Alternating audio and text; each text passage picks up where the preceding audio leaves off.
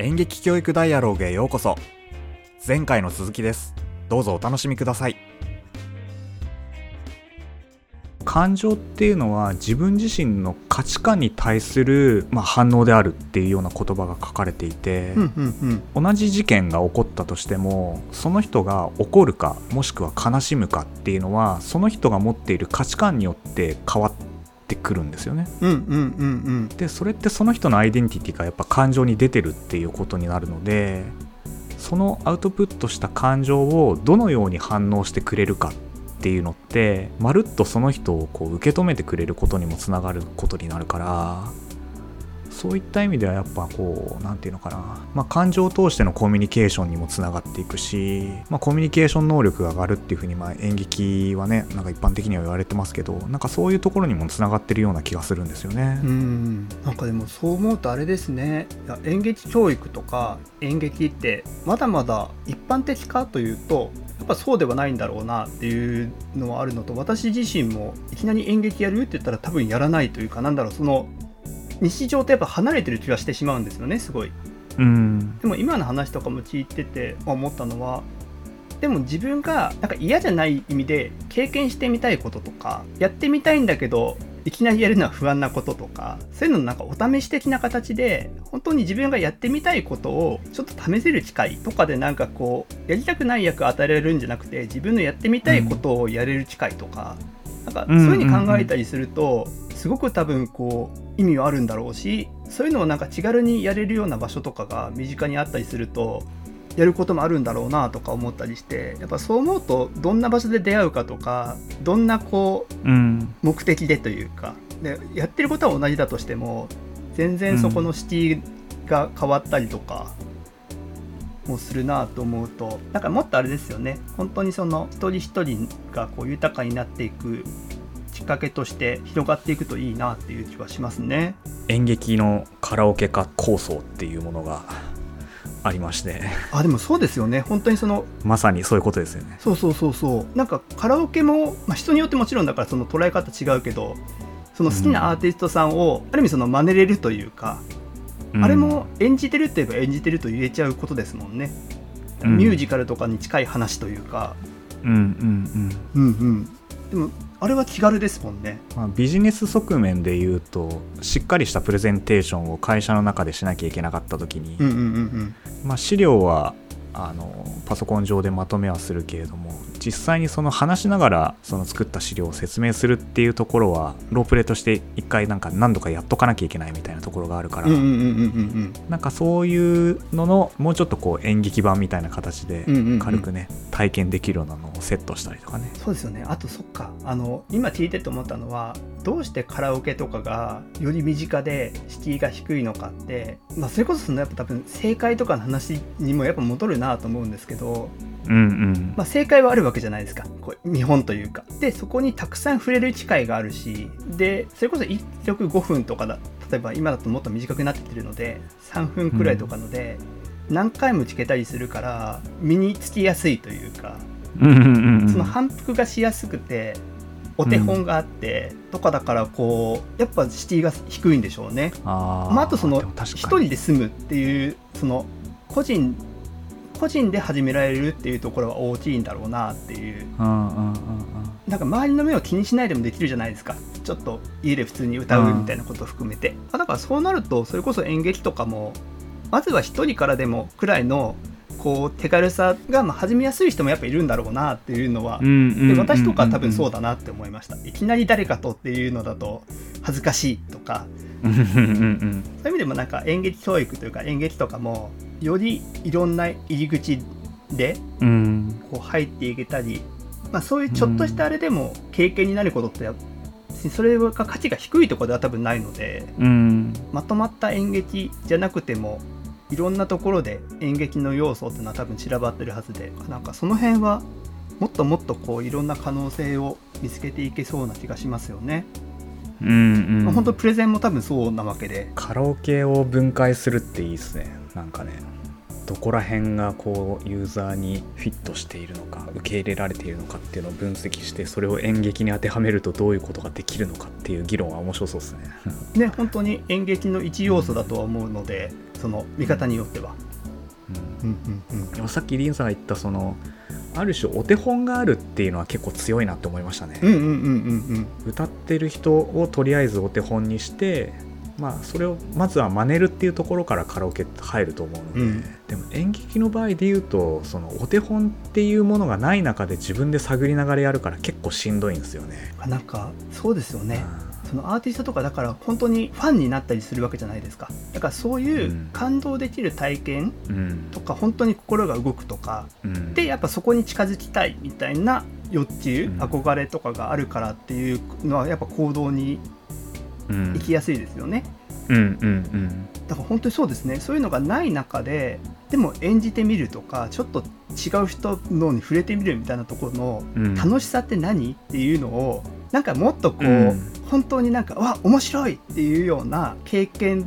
としてよりそれが身近なものになるならどんなんなんだろうっていうのはなんか探っていきたいですね。うんうん、まあ、よくありがちなのがやっぱり実際にま複数人で演劇を作っていくとなるとやっぱ正解がないものなので自分がやっていることがいいのか悪いのかっていう風な判断が、まあ、つかなくなる。まあ、つきづらくて結構やっぱモヤモヤするんですよね。ストレス抱えるっていうか。で演出家にもよるんですけど、まあ、演出家はずっといいよっていうふうに言わないので基本的に ずっとあのいやこういう風なやり方もあるんじゃないかとかもうずっとやってで本番近くになってよしじゃあこれでいこうってこうフィックスしたりだとかまあ、もっと厳しい演出家だともうずっとずっとまだまだだっていうふうに言う人もいるかもしれないけど。やっぱそこのものづくりの過程っていうのはやちょっとやっぱハードル高いかもしれないですよね。一般のなんか演劇初心者の人たちにはね。だからなんかお手本を作ってあげてまずそこに近づいていきましょうっていうあのフローをしっかりと見せていくっていうのは一つ大衆に広げていくにはとても大事な要素かなって思いましたね。そうですね。なんか今そこに関連してというか結構あの私あのものづくり側なのであのプロトタイピングが好きなんですよね。とりあえず手を動かして作ってみる。っていうのであのひたすら作って壊して作って壊してのサイクルを最初の1個作るをどれだけ敷下げてというか、うん、まあ、作ることが好きなので、ものすごい敷下げて作れるんですけどそういうと演劇にとってのプロトタイピングというのは何なんだみたいなこととかはなんかすごい今興味を持ったなっていうそのだから結局12行でも済むようなところのから始めていけれるのかとかそのなんだろう小さくした時に成り立たないものも多分あってでも小さくて成り立つものもあると思うんですよ。うんうん、なんかそういうところのこうすごい雑に作ってみる。とりあえず試しにやってみるっていう時のそれのいい試し方というか、うん、演劇にとってのいいプロトタイピングの仕方みたいなことはなんかそう掘り下げていきたいなと思ったのとあと、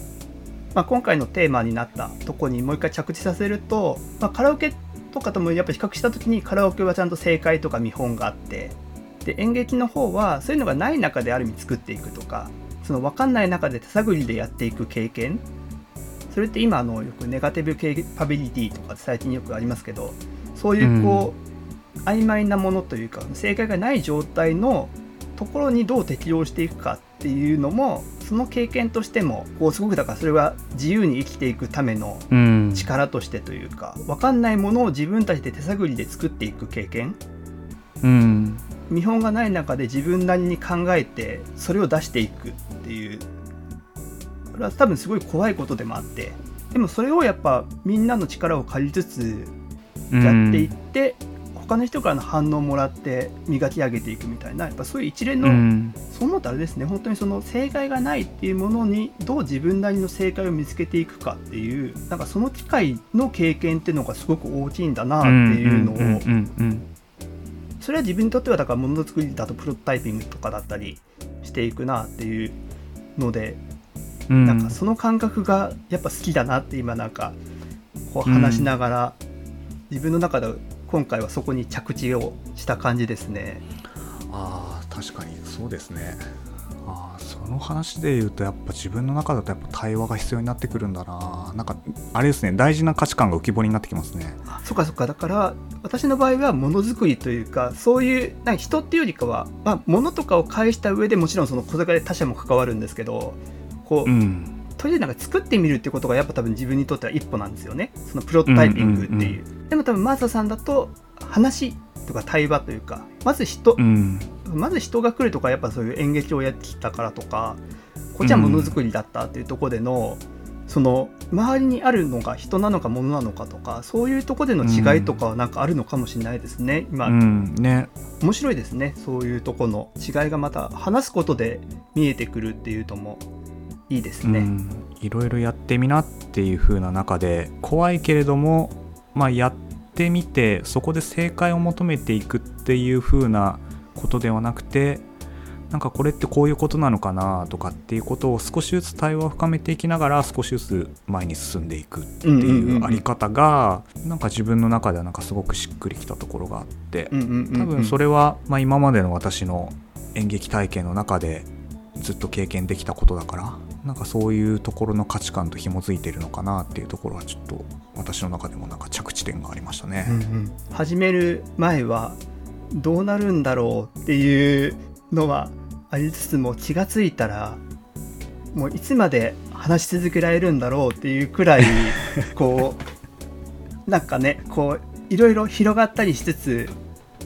ちゃんとでもこう腑に落ちる部分というかなんか改めて私にとってはっていうところに別になんかこれがだから正解ってわけじゃなくて改めて自分なりに解釈したらっていうことでしかないですけどなんかちゃんとそれぞれの価値観というかそういうものともうん。関連してる部分とかも見つかりつつ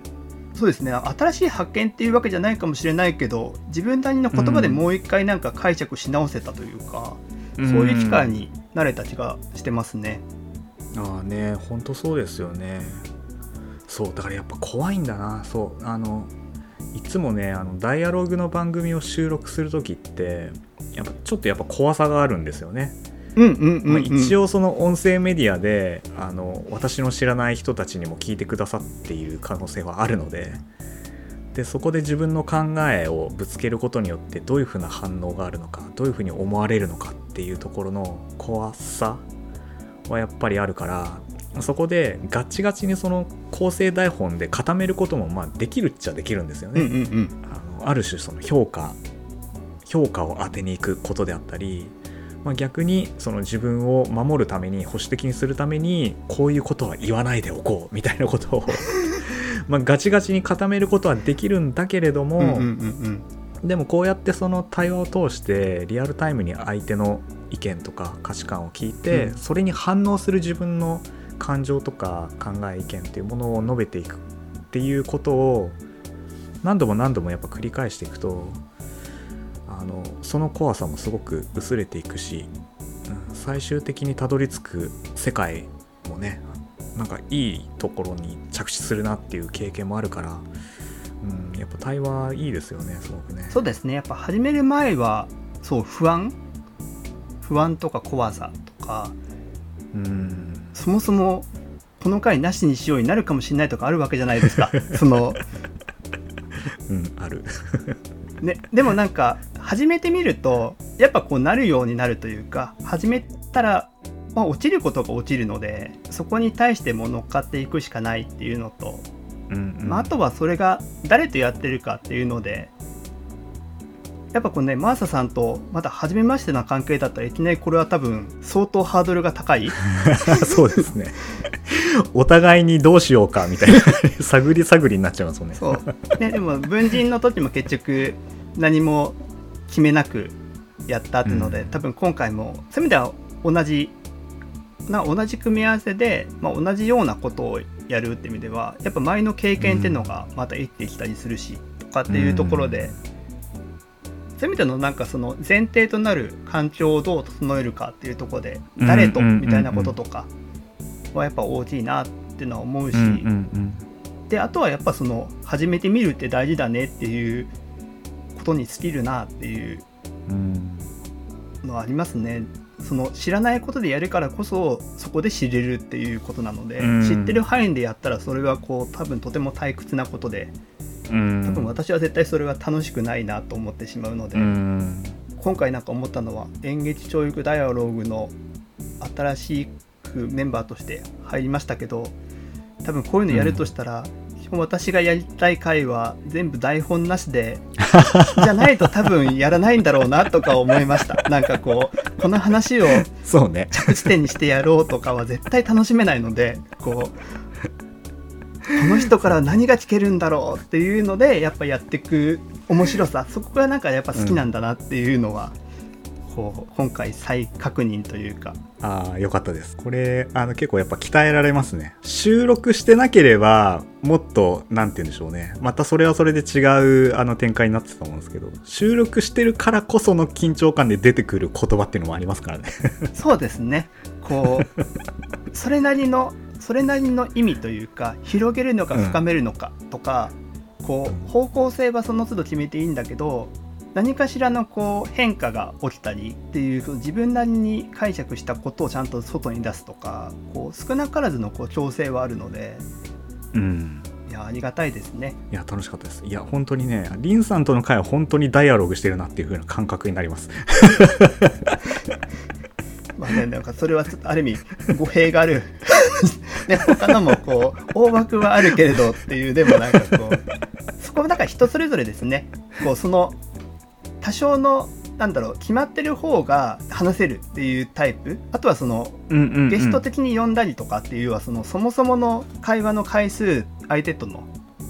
がどれくらいあるかとかでもやっぱこうその設定の仕方が違うからそこのね、うん調整をしながらっていうのでそういうのをね探っていくのとかもだから正解一つじゃないよみたいな話で、そういうのでもいろんな方のまあ多分タイヤも演劇もそうですけどいろんな方に触れてみるっていうのと、この人とだったらこういう方がしっくりくるんだこのテーマだったらこの方が良さそうだみたいなのが選んでいけることもこうその自由に生きるためのこう自分なりうんうのん。こう選択肢というか、違かったらこうしませんって言えばいいって話ですもんね。なんかうんうん。台本ないと話しにくいと思うので最低限これ入れようって決めましょうよってのを最初に話すのか台本なしでいきましょうってするのかも選んでいいっていう話で、うんうんどっちがいい悪いでもないっていうことですよね。番組作り始めた当初はね結構ガチガチに構成固めてて、うんうんうん。どういう質問をしてじゃあそれに対してこれあの誰々さん答えてみたいな感じで結構もう本当に番組一本作るなんて言うんだろう。放送番組放送番組作るみたいな感じだったんですけどだんだんそれだとあのインタビューに対して答えるみたいなあのガチガチになってるなと思ってダイアログじゃないじゃんっていうことに気づいてね、うんうんうんあの少しずつあの余白を作るように心がけたんですけど。